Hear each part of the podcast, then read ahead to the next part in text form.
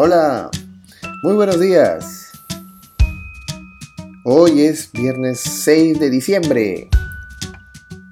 Te saluda el pastor Andy Sketche en esta sección denominada Reavivados por su palabra. El proyecto que tiene que ver con la lectura de la Biblia por un capítulo diariamente. Hoy estaremos hablando acerca de Nehemías capítulo 7. Acompáñanos en esta mañana a meditar en su palabra. Dice así, Nehemías capítulo 7, versículo 1 en adelante. Luego que el muro fue edificado y colocadas las puertas, y fueron señalados porteros y cantores y levitas, mandé a mi hermano Hanani y Hananías, jefe de la fortaleza de Jerusalén, porque éste era varón de verdad y temeroso de Dios más que muchos. Y les dije, no se abran las puertas de Jerusalén hasta que caliente el sol, y aunque haya gente allí, cerrad las puertas y atrancarlas.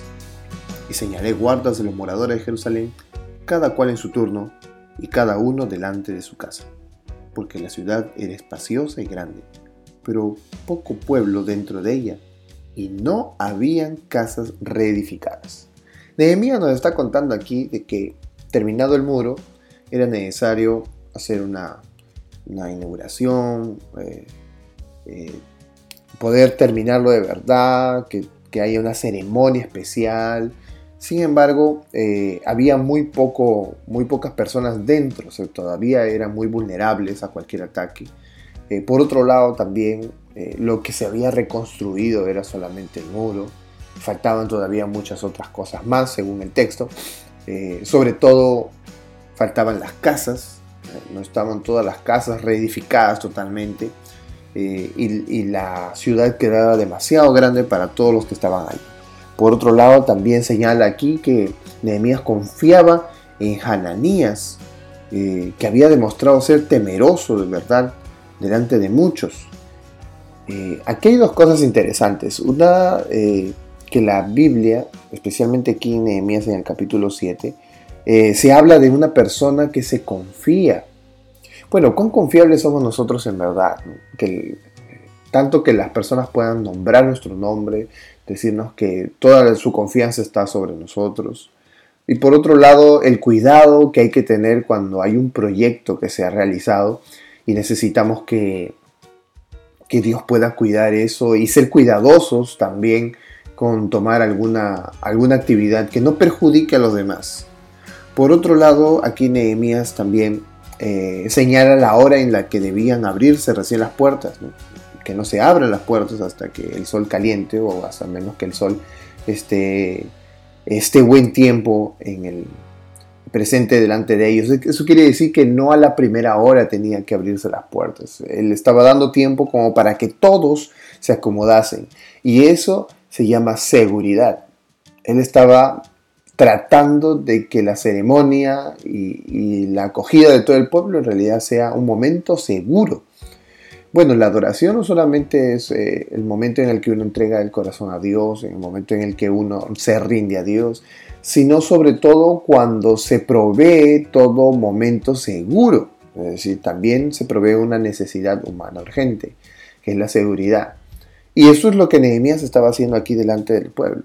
Sin embargo, en los textos siguientes nosotros vamos a escuchar una serie de nombres que son todos los oficiales, el pueblo, los sacerdotes, los levitas, etcétera, todos los que fueron eh, apuntados, todos los cautivos que dejaron su nombre eh, en una lista que ya lo habíamos estudiado en el libro de Esdras en el capítulo 2, eh, pero que ahora Nehemías vuelve a repasar porque encuentra esa lista.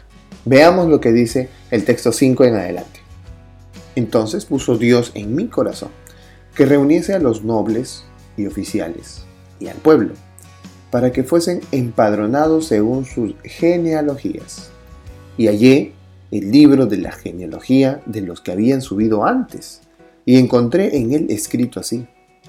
Estos son los hijos de la provincia que subieron del cautiverio, de los que llevó cautivos Nabucodonosor, rey de Babilonia, y que volvieron a Jerusalén y a Judá, cada uno a su ciudad.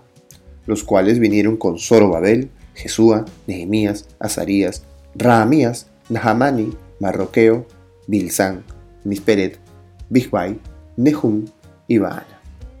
El número de los varones del pueblo de Israel son. Y desde el verso 8 en adelante nosotros encontramos todos esos nombres. Los hijos de Paros, 2172. Los hijos de Cefatías, 372. Los hijos de Ara, 652. Los hijos de Pahat Moab, de los hijos de Jesúa y Joab, 2818. Los hijos de Elam, 1254. Los hijos de Satu, 845.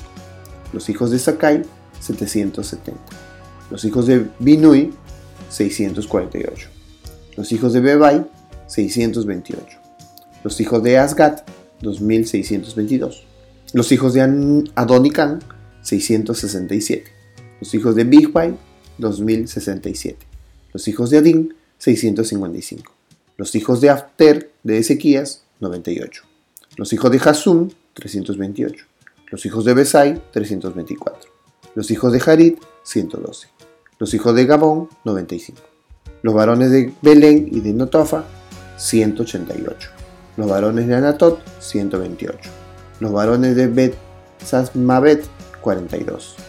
Los varones de Kiriayerim, Kafira y Beerot, 743 los varones de Ramá y de Geba, 621, los varones de Migmas, 122, los varones de Betel y Ahí, 123, los varones de Nebo, 52, los hijos de otro Elam, 1254, los hijos de Harim, 320, los hijos de Jericó, 345, los hijos de Lot, Adit y Ono, 721, los hijos de Sena, 3930. Hasta aquí 30 familias y estos son todos los números que, corren de los familiares que hay allí. Verso 39. Sacerdotes, los hijos de Jedaías de la casa de Jesúa, 973. Los hijos de Imer, 1052. Los hijos de Pasur, 1247. Los hijos de Harim, 1017. Levitas, los hijos de Jesúa, de Cadmiel, de los hijos de Odavías, 74.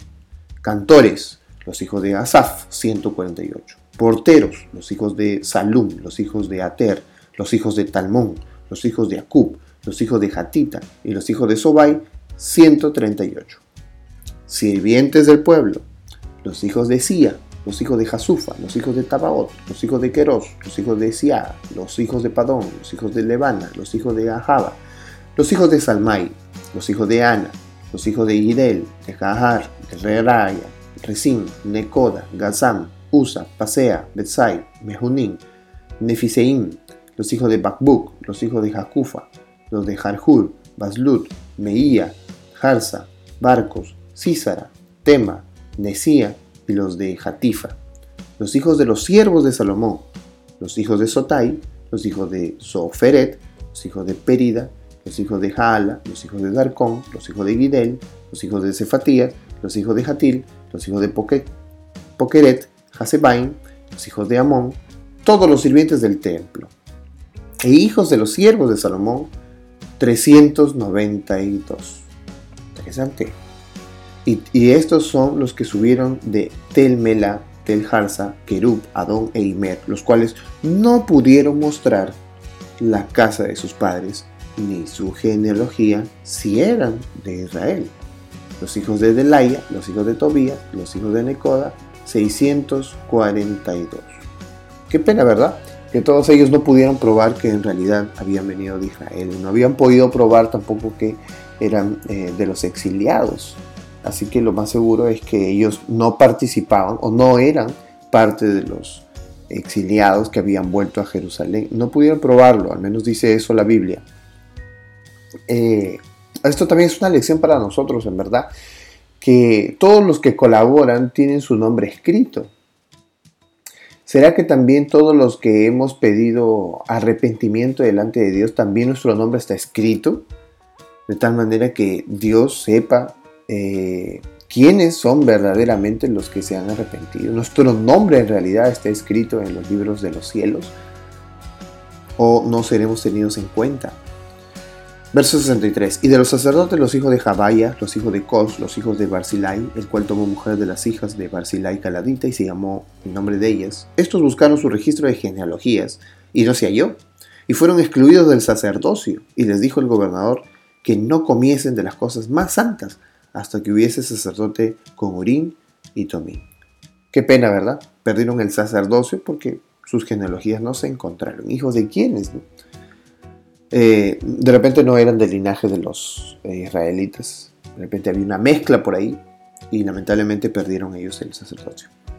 Toda la congregación junta era de 42.360, sin sus siervos y siervas, que eran 7.737 y entre ellos había 245 cantores y cantoras, sus caballos 736, sus mulos 245, sus camellos 435, asnos 6720. Y algunos de las cabezas de familia dieron ofrendas para la obra. El gobernador dio para el tesoro mil dracmas, 50 tazones y 530 30 vestiduras sacerdotales. Las cabezas de familia dieron para el tesoro de la obra 20.000 dracmas de oro y 2.200 libras de plata. Y el resto del pueblo dio 20.000 dracmas de oro, 2.000 libras de plata y 77 vestiduras sacerdotales. Y habitaron los sacerdotes, los levitas, los porteros, los cantores, los del pueblo, los sirvientes del templo y todo Israel en sus ciudades. Realmente la última parte de este capítulo nos habla de la actividad benéfica que hicieron todos, ¿verdad? Eh, era necesario hacer un censo para saber con cuánta gente se tenía, porque recuerden que aquí al inicio del capítulo está diciendo que la ciudad estaba un poco vacía y es que había muchas casas que no habían sido reconstruidas. Obviamente Nehemías, un hombre tan ordenado, necesitaba saber cómo poner todas estas personas en lugares donde pudieran vivir, pero para eso tenía que saber cuántas personas realmente existían. Y pues por esa razón se pasa este censo y se conoce quiénes están y quiénes no. Y por otro lado, la reacción del pueblo. Al saber todo lo que se había hecho, ellos traen sus ofrendas y dan a Dios todo lo que tienen. Esa es una verdadera bendición y en este capítulo nosotros podemos encontrar tres cosas especiales. En primer lugar, eh, la seguridad que se brinda. tenían que esperar que todos estén listos para que pudiesen empezar la ceremonia que tenía pensado Nehemías aquí. Tenía que haber seguridad. No tenían que pasar ningún momento difícil ni tampoco un ataque sorpresivo. Número 2. El tener todos estos nombres apuntados y saber quiénes son y qué cantidad de familia tiene también es, eh, demuestra el orden que tenía Nehemías para hacer las cosas. Apuntar todo y saber con cuánta gente eh, realmente eh, va él a, trabajar. Eh, siempre es necesario que en toda actividad que nosotros tengamos sepamos con qué personas vamos a, trabajar y con qué personas están dispuestas también a hacerlo. Y número tres, la última parte del capítulo, que todos ellos fueron personas dadivosas, trajeron de sus familias, los eh, las, cabezas de familia, trajeron ofrendas a Dios eh, para poder hacer los planes que se tenía pensado. Así que dieron ofrendas para la obra, dice el texto, ¿verdad? Y el gobernador y las cabezas de familia y el resto del pueblo, todos dieron, no hubo nadie que no diese. Tres características especiales que podemos aprender en esta mañana y también ser dadivosos. Que Dios nos bendiga el día de hoy. Hemos leído el capítulo 7 de Nehemías y el día de mañana estaremos con Nehemías capítulo 8. Que Dios los bendiga y los ayude en este día de preparación para el sábado que nos espera. Que Dios nos bendiga. Un grande abrazo. Buenos días. Bye bye.